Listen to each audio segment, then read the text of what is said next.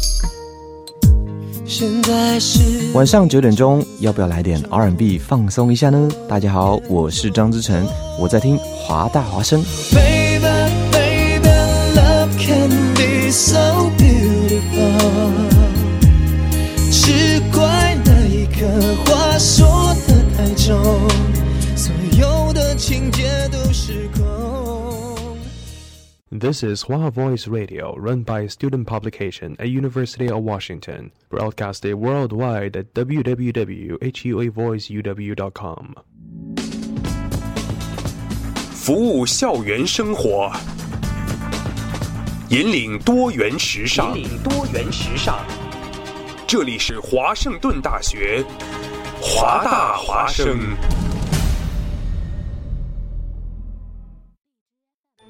烟雨朦胧，草木常青，西雅图又度过了安稳而平常的一天。暮色渐沉，喧嚣渐息，每一个夜晚，我们都在同一个地方，让声音乘着电波化为雨水，滋润所传达到的。每一处听众朋友，晚上好，欢迎收听华大华声。生过留痕，却永不落脚，因为那道电波所承载的是锋利如现实、飘然如梦想的每一位广播人的信仰。声音在，信仰在，我们在。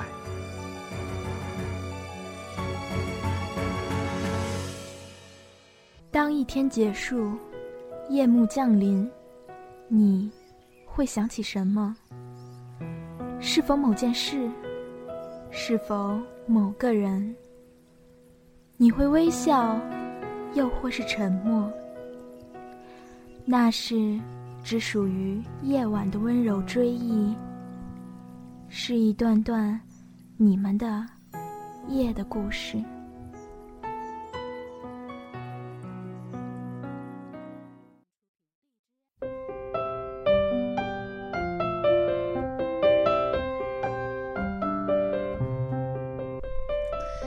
大家好，现在是西雅图时间晚上九点零四分，这里是华大华生夜的故事，我是主播 Brenda。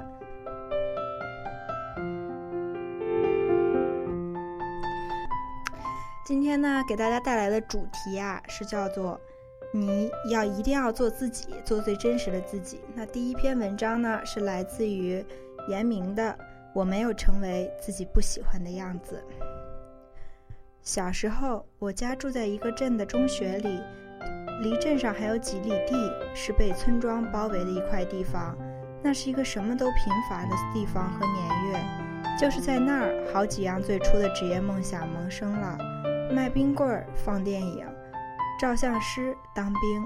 第一个想法就是卖冰棍儿。卖冰棍儿的大哥实在太酷了。他们一般骑着自行车来，后座上驮着个木箱，箱中的小棉被内便是码放整齐的夏季里最晶莹剔透的宝贝。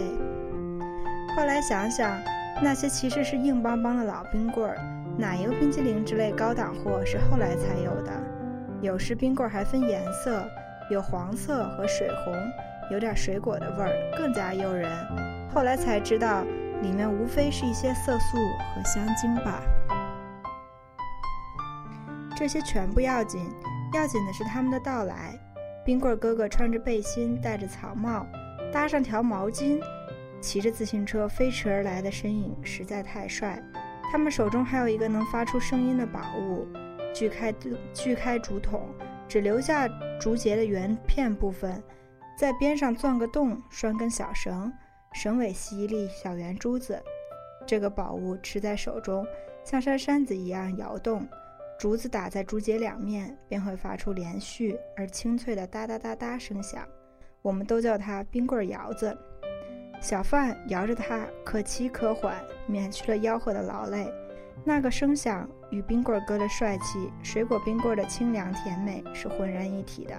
曾经，我很认真地问过爸爸：“我长大可以卖冰棍吗？”当年听到卖冰棍的摇响第一串哒哒声，我和妹妹一定惊喜地对望。啊，夏天来了，卖冰棍的来了，然后会去找爸爸商量，我们是不是可以买，买，是艰难的，天天吃冰棍实在太奢侈，太奢靡的消费。好，就算不买，我们家中也可以听着那些勾魂摄肾的哒哒声响，判断出它们的方位、远近以及小贩的数量。只有在极热的夏天，我们小孩子需要老老实实睡午觉，醒来后便可以从大人那儿领到一角钱去买上两只冰棍儿吃。吃的时候是不能胡乱跑动的，因为有时冰棍儿保存的不够好。有要融化的倾向，我与妹妹需在地上摆一个脸盆，然后围在那儿蹲着吃。爸爸还会在边上看着，不时指点我们应该怎样吃才不至于浪费。化了的冰水不要流到手上。吃到尾声时，冰棍快散架了，要用手在底下护住，最好及早吃到嘴里，落肚为安。后来，爸爸还赠给我了一个冰棍窑子。做好之后，我就喜不自胜地摇着它在校园里飞奔，引得别人狂笑。你光摇，你的冰棍香呢，搞得我又很羞愧地回到家中。我家所住的中学里，有位老师的哥哥是照相师傅，姓曹，一只眼睛是瞎的。小时候见到他时，总觉得他那只陷他的眼睛很可怕。后来慢慢发现，他是极有本事的，人也特别和蔼。每到毕业季，他便来学校内住上几天，做做给师生们拍毕业照的生意。那些天是我小和小伙伴们非常欢乐的日子。下午的操场上，围观他们摆弄那些照相设备，组织学生老师们站队。就见他在那三脚架上摆弄一番后，头钻进一块大的黑布里，黑布一直在动，不知道他在黑布里做什么。我们只能等待。终于，头从大黑布里伸出来。看得多了之后，我们都知道关键时刻到了，也跟着屏息凝神。曹老曹师傅手捏着一个椭圆的皮球，另一只手在大相机的旁边优雅地举起食指。好看我这里，不要眨眼睛。噗嗤一声，曹师傅捏下了皮球，并弹射般的松开。我揪着的心也松开了，知道结束了，他搞定了。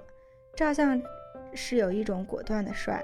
中途，曹师傅回去换胶卷，我们也会跟着在跟着去倚在门边看。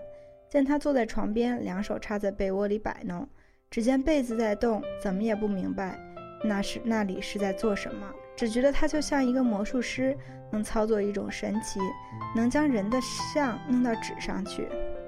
在几天的工作快结束的时候，他偶尔会给邻居的教师子女拍几张照片，不要钱的。有一次得知他给我。和妹妹照相，妈妈还慌忙让我和妹妹回家换上整洁点的衣服，纽扣全扣齐了去照。似乎是几天来的辛苦陪同有了回报。那么神奇的人竟然可以这么好，太想当曹师傅那样的人了。只是觉得他那样，他他那套家当太高级了，需要全部买来才可以当吧。这个念头在一个少年心里滋生着，像是遇到了一座大山，自己是根本没办法逾越的。只能想想作罢，那实在不像做个不像做个冰棍儿窑子那么简单了。总结那儿时的职业梦想，他们隐约是这样的：有用是必须的，还要够帅，像曹师傅和冰棍儿哥那样，在被需要时会如约而至，风驰电掣而来。上初中时一度喜欢武术，其实就是被电影《少林寺》闹的，买了好多武林杂志看，看了李小龙的故事。又想练截道拳。记得有一次，父亲一声不吭地在院子里的树上吊起了一个沙袋。我问他弄这是做什么？他说：“给你练嘛。”喜欢过的事不少，回想起来，父亲还都是支持的。高中时，父亲曾许诺，等你考上大学了，给你买一双拳击手套和一个相机。父亲以前教过体育，特别喜欢拳击，一直到现在还每周末看电视上的武林风节目。至于为什么想给我买相机，我一直也不太清楚原因。大概这些都是他心目中想玩又没有玩过的好东西吧。在我要去上大学前，父亲去百货大楼花了八十多块钱给我买了一把广东产的红棉牌吉他。应该是看我当时对音乐太痴迷了吧。在他的极力主张下，我和妹妹读的都是师范院校。在我们即将迈出家门的时候，他凭自己的经验替我们选择了一种。旱涝保收的稳妥，可惜我实在不是个受得住稳妥的人。离家转眼二十多年了，我竟然还是一个看上去毫无定性的人。毕业后分配在外地的中学教书，没两年就辞掉跑掉，让父母揪心了好些年。后来搞音乐，颠沛流离十年，他们也是极为牵挂。直到后来做记者，经常给他们寄些报纸，感觉他们又才安心下来。又十年后，我又跟爸妈说，我又想去辞职了，去搞摄影。他们再次陷入了无边的担忧。我这代人跟上辈人的交流实在很少，或者基本上不交流，更多的情感都闷在心里。国人的情感太内敛，也太压抑，并且好拖延。现在每天我的儿子临睡前一定认真的跟我说：“爸爸晚安。”我都很慎重的跟他说晚安。我常想。我都从来没有跟我的父母说过一声晚安，更不要再说我爱你了。父母与子女之间只有些基本的关心，我也只是在一些生活变动的节点上知会他们，这个节点又成为他们新的担忧。我们父父亲父母的年龄越来越大，让我这个习惯在外奔波、奔突的人越来越心有揣揣。特别是我的父亲七十多了，身体不好，这几年的暑假。我都会带儿子回老家与他们同住些日子，每次都发现他们又老了一些，尤其是父亲的说话思维都不似以前。记得有一次在老家，父亲说到关于我的工作话题时，叹了口气：“唉，做什么不行呢？能找一口吃的就行了。”这句话应该是他们对于我职业问题的意见终结，之后再也没有对此说过什么。生活的事要求已经降到了底线，反倒都轻松了。只是他们对我没了担忧，我对他们的担忧却与日俱增。前不久，母亲打电话来，提到父亲有次一个人上街去商场，后来出来后就迷糊了，差一点找不到回家的路。现在已经不让他一个人上街去，我的担忧又加了一层。我总是尽量多的给他们打电话，以减少他们给我打电话，不是为了省钱，而是我已经很害怕接到家里的电话。我怕终有一天，我接到了那个电话，告诉我那件天大的事。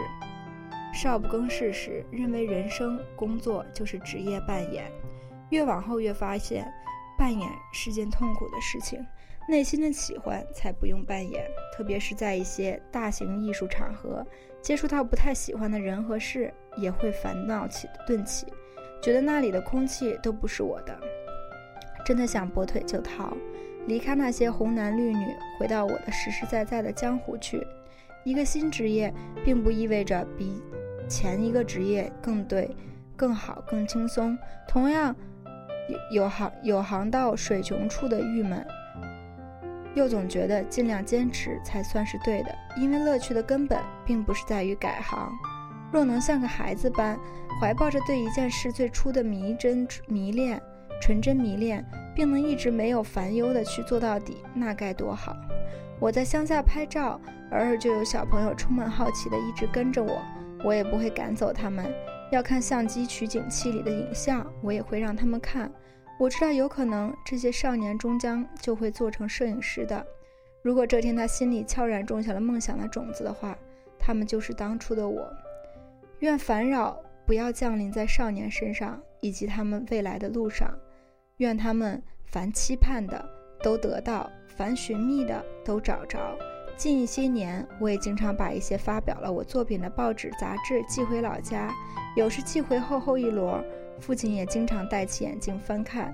我不清楚他对我那些照片是否喜欢，但愿那些，但愿，但愿那些或许有点意思的图像和黑白黑白纸黑字，能给他们一些靠得住的慰藉。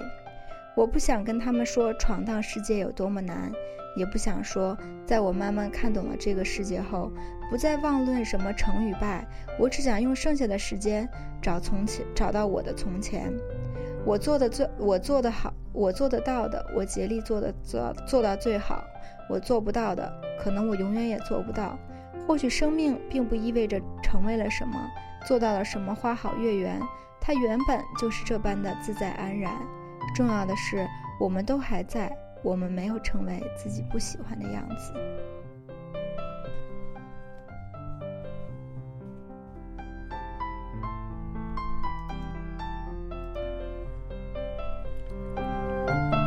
是我梦里陌生熟悉与众不同，你是我梦里幻想现实不灭星空，眼睛彩色是你，黑白是你，低落欢喜，有时不见踪。是我梦里失去得到欲望失重。是我梦里迟疑果断，思想牢笼，耳朵沉默是你，呼啸是你，分裂退化，脚底悬空。你是我梦里孤寂热闹，来去匆匆。你是我梦里。虚妄真实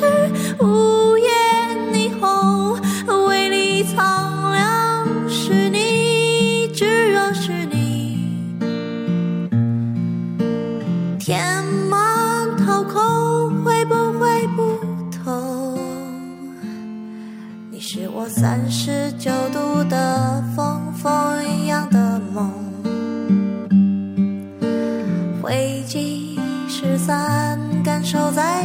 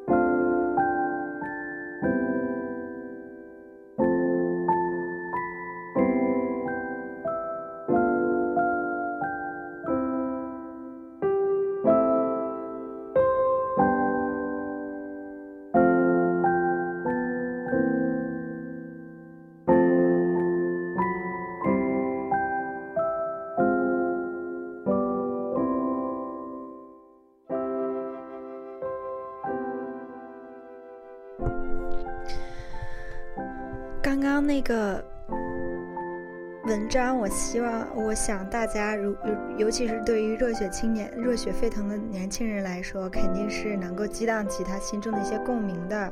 顺便跟大家讲一句，这个作者呢，他在他的这个介绍里面写的是作家、摄影师，所以说也是终于恭喜他完成了自己最初的梦想。现在给大家分享的一个东西呢。是读者们回答的一个，算是一个问题，叫做“你想对十七岁的自己说什么？”第一个曾经是文艺青年的 Rect 说：“十七岁的你在几个月后会向一个姑娘表白，你必须珍惜那个姑娘，不要放弃她，因为如果放弃了，你会后悔很多年。”下一个说。往后一年的高三生活并不可怕，高考的结果也还好，所以别那么担心。有空多陪陪父母，不要老是一个人惆怅。再一个人说，十八岁的你会瘦下来，一定要保持住。二十一岁会遇见值得爱的人，别漫不经心。二十二岁以前多陪陪奶奶，她那时会离开你。二十五岁时，姥姥的病其实不可逆转，她的好状，她的好状态是装出来的。二十六岁会有一场神奇的旅行，会遇见难忘的人，要好好珍惜。宅不是好的状态，状态，未来的你会更期待生活的精彩。我觉得这个对我来说是非常有励志性的。下一个，不要跟 A 在一起，B 是个混蛋。爸妈打死也不会离婚，你忧伤毛线呀？高考一定会考试播弃原理，志愿填一个北方的学校。上大学的第一件事是贷款买套房，买北京的房子，买苹果的股票。在奔跑的猪提提猪说：“别等了，你的胸不会变大啦。”王小鹏的小微博说：“当时我领女友回家。”女友很主动，把我吓着了，因为我才十七岁。结果拒绝了他。我想对那时的自己说：“傻小子，人家都那么主动了，你还愣着干什么？”于困困说：“别跟他那啥，他是个混球。”狗狗 Mr. Doji 说：“带套。”下一个人说：“韩寒会有老婆女儿的，你别妄想了。”可可加微，给女神发短信不回就别发了，其实同桌也不错。黑雨降尘说：“给四川的朋友打电话，告诉他们三个月后五二五幺二会地震。”陆子野说：“我想对十七岁的自己说，请一定要珍惜同父母在一起的每一分每一秒。你要学会照相，必然不然多年后你会因回忆不起父母的模样而抱憾一生。你要尽快学会做饭，因为他很快就会吃不下饭。而在他离开这个世界之前，留下的最后一句话却是：我想吃饭，珍惜吧。”至少某天，你不会因看了夕阳下一个相似的背影而泪流不止。我已经过了十七岁，十七岁是四年前。如果让我回头对四年前自己说，我想是不要把人生大部分的时间都浪费在没用的这种大的压力下，想想自己喜欢什么，做就去做什么，真的是追追随心中的梦想。因为那个才是成就自己是谁的人，而不是说是自己能够承受多大的压力，到底能不能拿第一，或者是能不能录一个好的大学。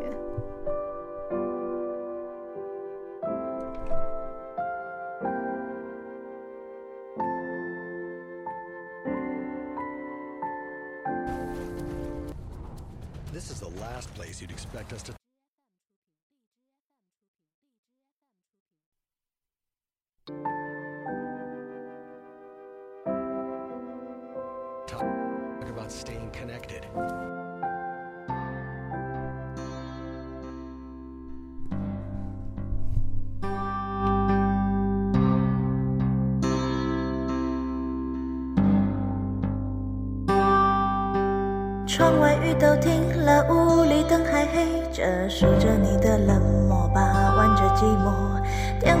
微博，已经口渴。为你熬的夜都冷了，数的羊都跑了一个两个，嘲笑我，笑我耳朵失灵的，笑我放你走了，走了，走了，走了。路人穿街过河，好景只有片刻，森林都会掉落，风吹走云朵，你留给我。扑朔，岁月风干我的执着，我还是把回忆紧握。太多都散落，散落太多，好难过。难过是你走了，走了，走了，走了。过了很久，终于我愿抬头看，你就在对岸，走得好慢，任由我独自在这美与现实之间两难。过了很久，终于我愿抬头看，你就在对岸等我，勇敢，你还是我的，我的，我的，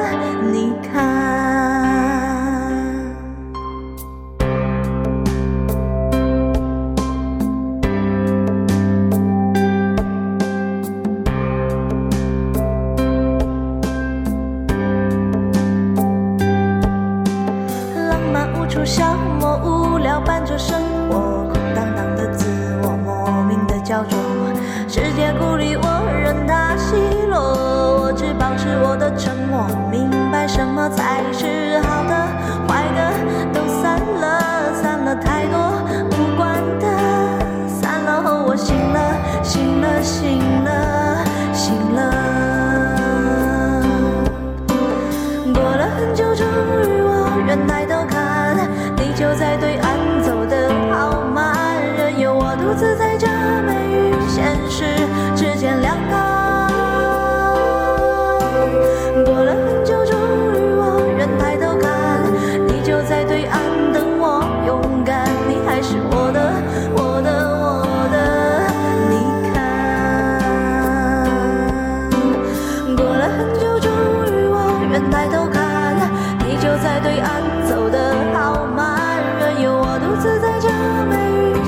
与现实之间两难。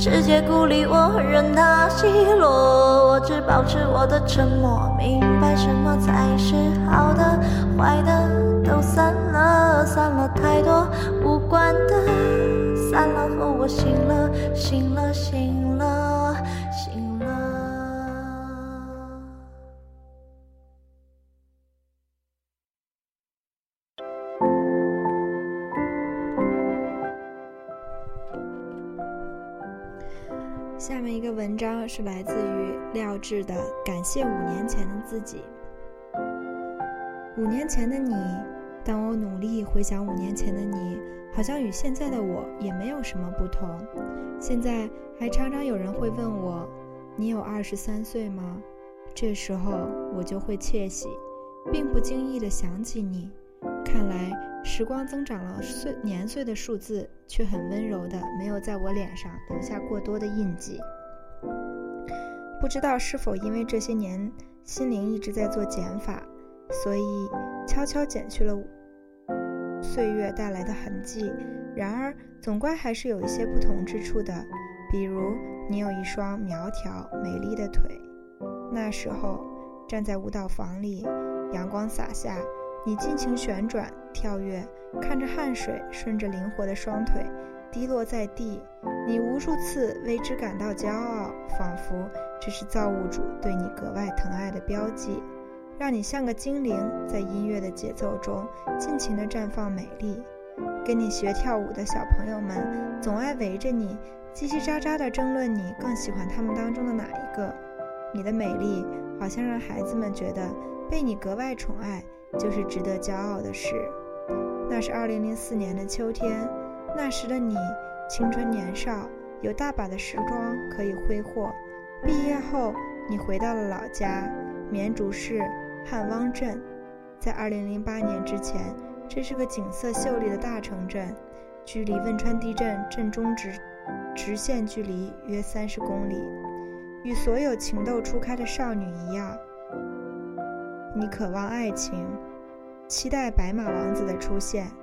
二零零六年冬天，半夜两点，一个追求你许久的男人站在楼下等了你几个小时，只为让你吃上一口热气腾腾的包子。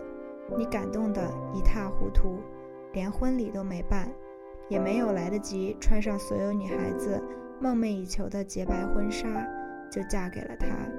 当然。现在我只能称呼他为前夫。一年后，你们的小宝宝虫虫诞生了，家庭富足，工作稳定，所谓幸福生活大致如此吧。然而，灾难突如其来。二零零八年五月十二日的那个下午，一阵剧烈的晃动之后，你和女儿、婆婆抱在一起，落入黑暗中。婆婆就在身边不远处，说话：“不要睡。”你反复对婆婆说，可是婆婆的话越来越少，她还是睡着了。你探出手，四处都是粗糙和坚硬。突然，你的指尖在身下的空隙里触到一片柔软，那是女儿滚动的小胳膊。你摸着那一片冰凉的柔软，闭上双眼，头脑一阵灰暗。回过神来，你开始唱歌，唱《铃儿响叮当》，唱《种太阳》，唱《猪小弟》。把记忆中那些虫虫一听到就会嘻嘻哈哈笑个不停的歌儿都唱给他听，一遍又一遍。你使劲摇他，他还不会说话，可他为什么不哭呢？你听到爸爸在外面撕心裂肺的呼喊，听见救援队施救的嘈杂声，但一天过去了，你仍然躺在黑暗里，家毁了，女儿没了，你害怕、无助、不解、绝望，不肯再回答家人的呼喊。庆幸的是，二十六个小时后，你被救了出来。在送到医院的第一时间，你亲手签下了截肢手术的同意书。无论残缺还是完美，活着比什么都要紧。截肢住院期间，一贯志愿者组织听说你是舞蹈老师，专门为你排便了一支振奋人心的舞蹈——鼓舞。你用膝盖跪在床上，用力练习舞蹈动作。医生担心不利于伤口愈合，怕你疼。可你说腿都没了，疼一下不好吗？只有在夜深人静时，柔弱才会爬上眼眶。你又痛又累。真想骄纵自己一把，不想疼倒在重新开始搭建人生的途中。可是，一想起辛劳的父母，你的拳头就攥了起来。你对自己说：“不能再拖累爸妈了。”鼓舞让你一舞成名，媒体纷纷采访。你又装上假肢，像一名舞蹈的初学者，踉踉跄跄地从医院里走了出来。你用假肢先学会了舞蹈。然后才是走路。二零零九年的除夕，一纸离婚协议书摆在你面前，你又一次提笔签下自己的名字，并不比签手术协议书轻松。当年的海誓山盟，终于走向了分离。双腿截肢，女儿没了，爱人也走了，怨恨吗？有朋友这样问。没什么好怨埋怨的，如果这是上帝的安排。我就闭口不语。你说你的平静令朋友震惊，但我知道你的心思。怨恨只会让生活暗淡，再多的眼泪也改变不了事实。二零零九年初，你从北京乘飞机回重庆，在候机厅，一位外国男人把脸藏在报纸里偷瞄你。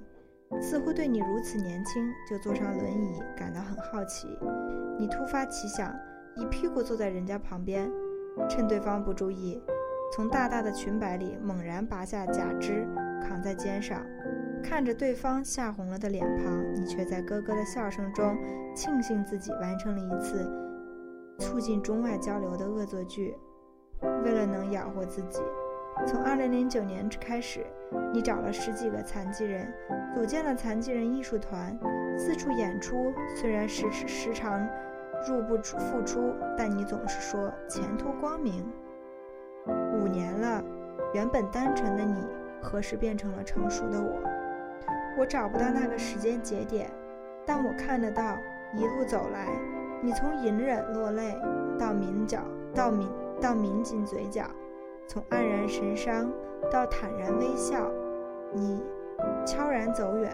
换做我站在人生的舞台上，过去的几年里，从完成从完全不了解公益事业，到结识一批又一批志愿者，参与一项又一项的公益活动，我渐渐对公益事业产生强烈的兴趣，一直想组建一个志愿者交流平台。四二零雅安地震。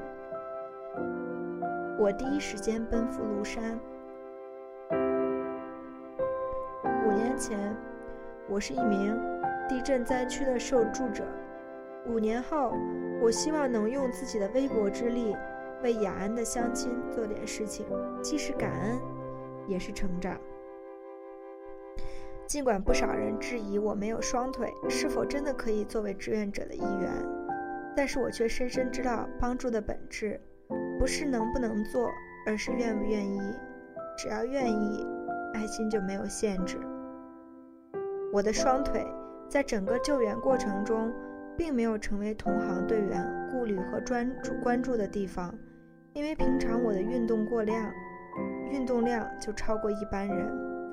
身边的亲戚好友也会经常遗忘我与大家有什么不同之处，所以拥有一颗健全的心。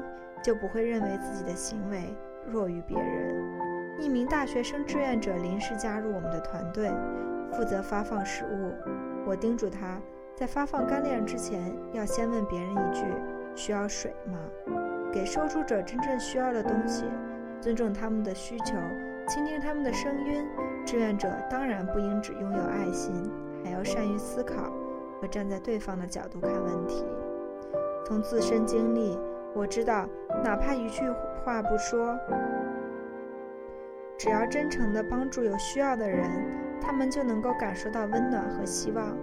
今年年初，一家公司邀我去做演讲，我演讲的主题是“活着就要感谢”，感谢所有这一路陪伴在我们身边的人，同时也感谢从前的那个你，感谢五年前的你，虽然错过、痛过。彷徨过，挣扎过，但是不管怎么样，这一切的苦难，你承受了，并且承受住了。感谢你，是那时的你，成就了现在的我。现在的我，廖智。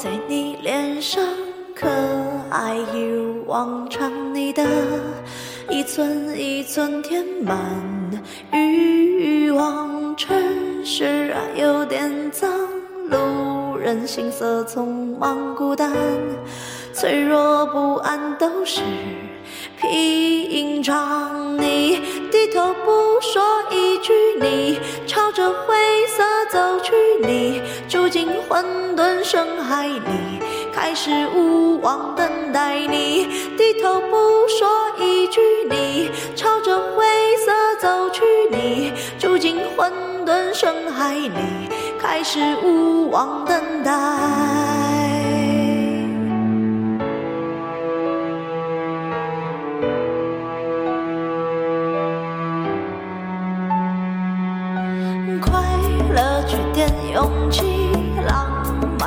漫，缺点是一沉默，一句一句都是谜题，都清醒，都独立，妄想都没痕迹，我们一生不肯慢慢窒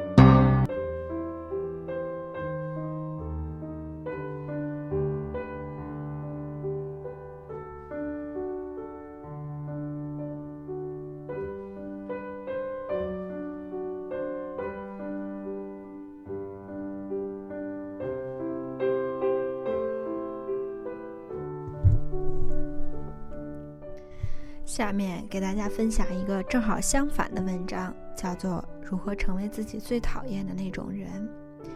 要成为自己最讨厌的那种人，大致可以分为六个步骤。第一，不相信，不相信二十多、二十来岁的姑娘千里夜奔，只是单纯的欣赏你的才华，想和你在月光底下谈论诗歌和小时候。不相信一首情诗能带给姑娘的满足感远远大于包包和高跟鞋。不相信单单凭着三五句情话就能让好看的姑娘面色潮红。不相信只靠着自己的热情、努力和本事就能让上司欣赏自己，夸大关系和马屁的作用。不相信世界因为有了自己的存在会变得更好，坚持认为改变世界是偏执狂和傻子才要去做的事情，跟自己无关。不相信自己真的能做成一个局面，在别人打败自己之前，自己先否定自己，并越来越精于此道。不相信列在案头上的短期目标能达成，反而能不费力气的做到减肥，让自己更肥。小腹和大腿赘肉丛生，做爱的时候肚子成为最大的障碍。学了十年英语，发誓要翻译一本。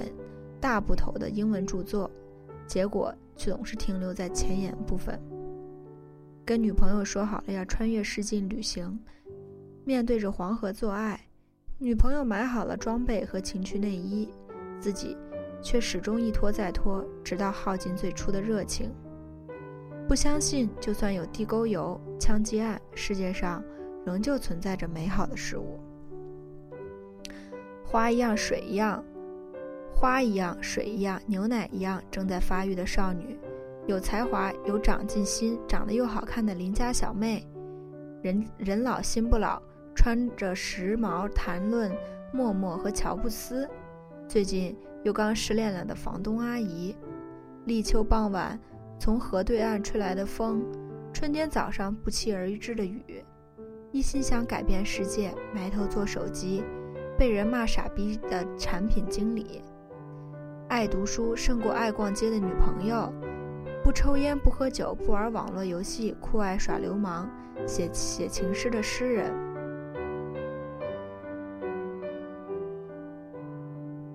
不相信一往情深胜过百般算计，不相信有人从一开始就想和自己白头到老。姑娘把她的身心都掏出来，自己却仍旧吝啬一张天荒地老的船票。不相信爱比做爱更容易别接近彼此，不相信姑娘喜不喜欢自己跟钱没关系，跟地位没关系，跟长相也没有关系。不相信努力和实力，却迷信运气，有一万个借口为自己的碌碌无为而开脱，可以用三百种不同的方式嘲笑别人，一直临渊羡鱼。内心深处希望渔人空手而归，从不退，从从不退而结网，却渴望着鱼儿从天而降。不相信人生没有即兴表演，一切精彩都是憋出来的。不相信整个世界有多黑暗，一根火柴就有多亮眼。误以为不相信一切，怀疑一切，就是成熟的表现。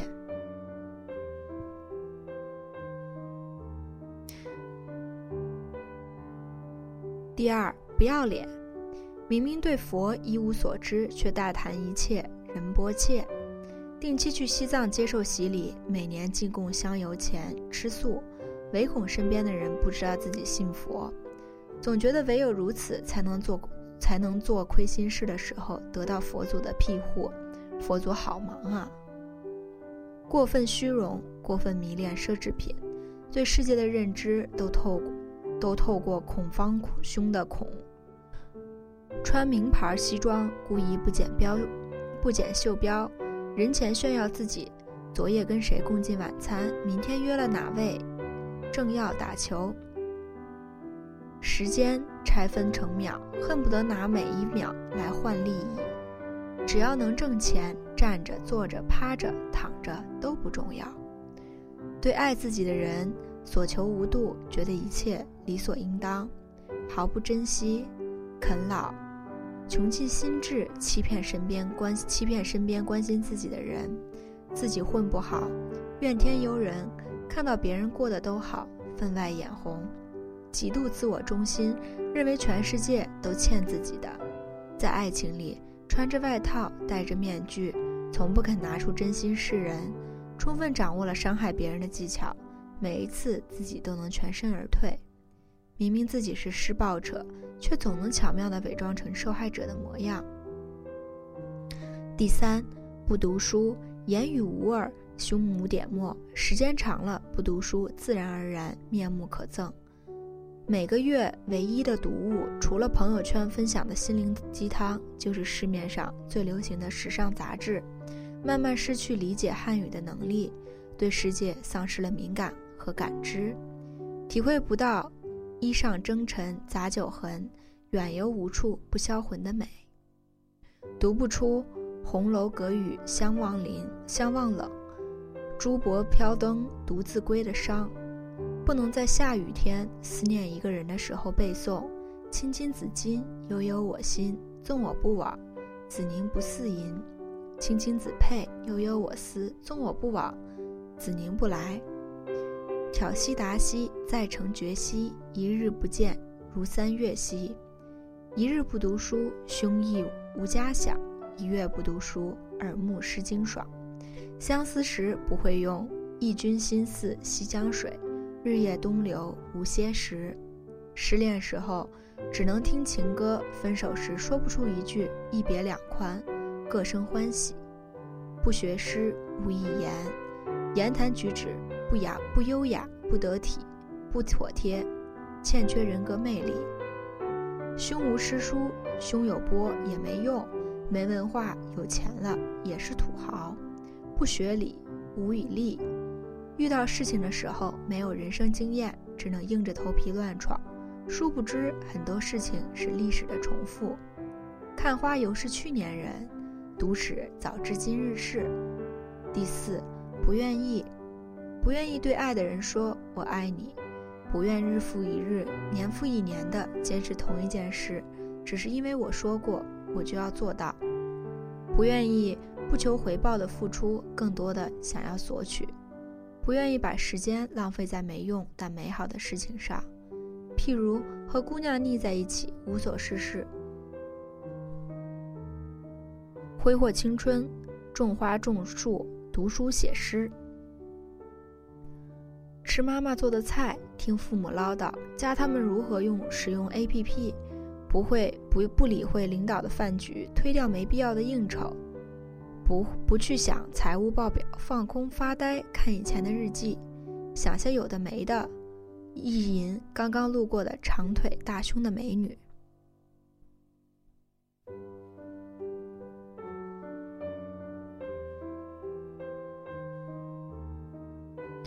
不为了挣钱，为了自己爽而写作讲故事，想一些。别人不太想的问题：人从何来，将要往何去？研究文字可以达到的境界，创造世界，不否人物。不愿意接受新事物、新思想、新潮流，过分理性的拒绝一切改变，守旧，失去了改变的勇气。理解不了一家世界五百强大企业的 CEO 为什么公开出柜。接受不了女儿早恋，强行规划女儿的人生，做封建旧家长，不愿意掏心，对待一切都马马虎虎，追求及格就行，过关就好，不在意细节，不愿意把事情做得完美，不明白百分之五的细节往往决定百分之九十五的成败，不去想不朽和伟大，得过且过，不愿意怀念过去，因为没力气。怕伤感，没时间，不愿意展望未来，因为没勇气，怕失败，看不远，做一切事情用被逼的替代我愿意。第五，不好奇，不去探究零零后的女儿脑子里究竟在想什么，不想知道新一季的美剧结局到底会怎么样，不好奇庞贝古城毁灭前的前一秒是什么意样子。不追问贾宝玉到底睡没睡，清可清；不想知道为什么灯笼水母是世界上不会死的生物。看到有人徒步穿越无人区会哈哈大笑，笑他们不作死就不会死。听说有人穷尽心智自制了一架飞机，结果飞了两分钟就坠毁，嗤之以鼻。嘲笑他闲的没事，怎么不去玩蛋去？读书有始无终。读史不求甚解，把姑娘简化成器官，不好奇到底是什么成就了姑娘的多样性。坚信好奇害死猫，对陌生环境充满恐惧，总觉得多一事不如少一事，少一事不如没有事。不知道世界上有三个乳房的女人，没体验过在亚马逊上撒亚马逊上流撒尿的快感。不旅行，不探险，不艳遇，待在家里一叶障目，不见泰山，说一样的话，重复一样的日子，使用一样的姿势，一样生活几十年，一样不知老之将至。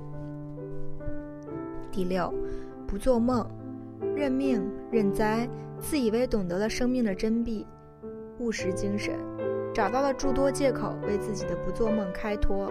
老婆要买包，孩子要上学，上司脾气不好。精力有限，每天心力交瘁，有梦梦不成。曾经说过，只要还能呼吸，就不会停止做梦。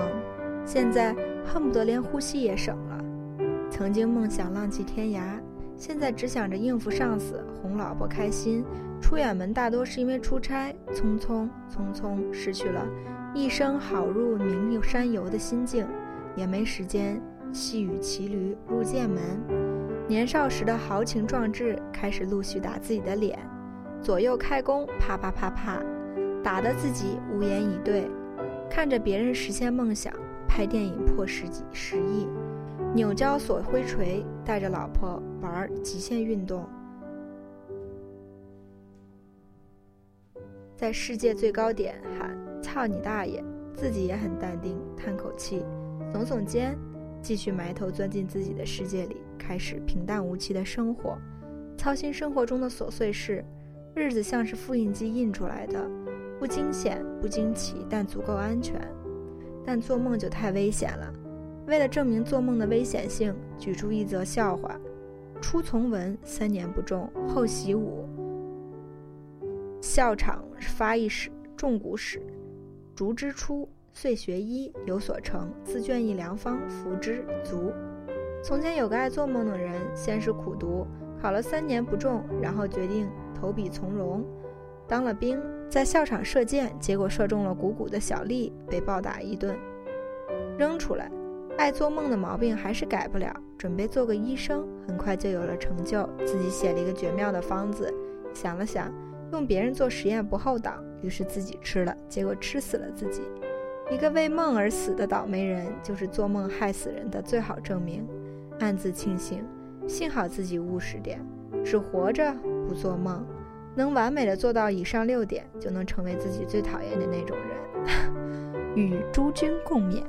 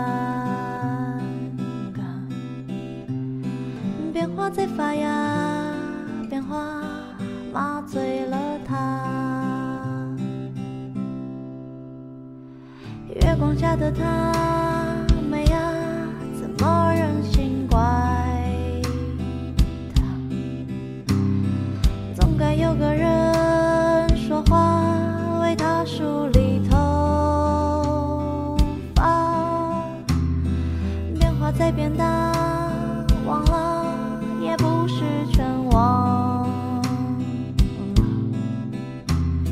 消失的敏感，无端助长了背叛。他曾是快完成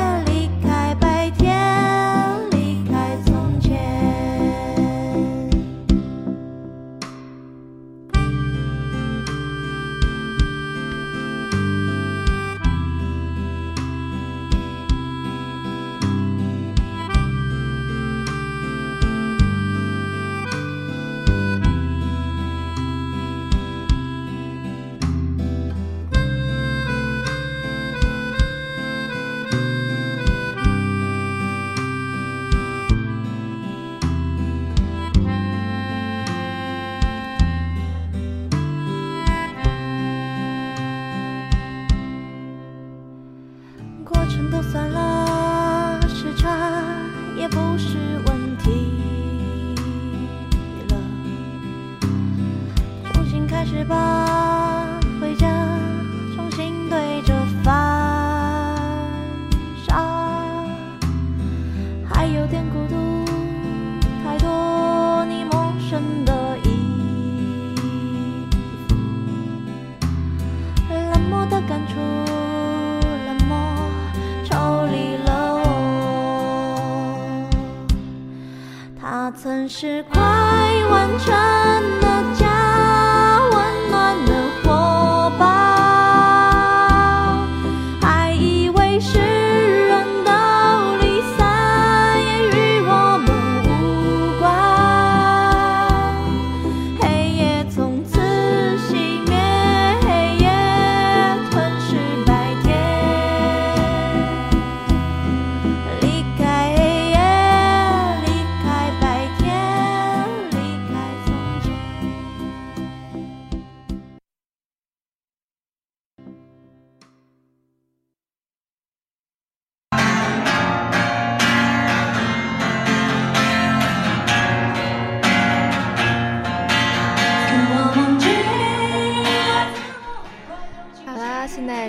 到了跟大家说再见的时候了。啊、下一期时间我们不见不散。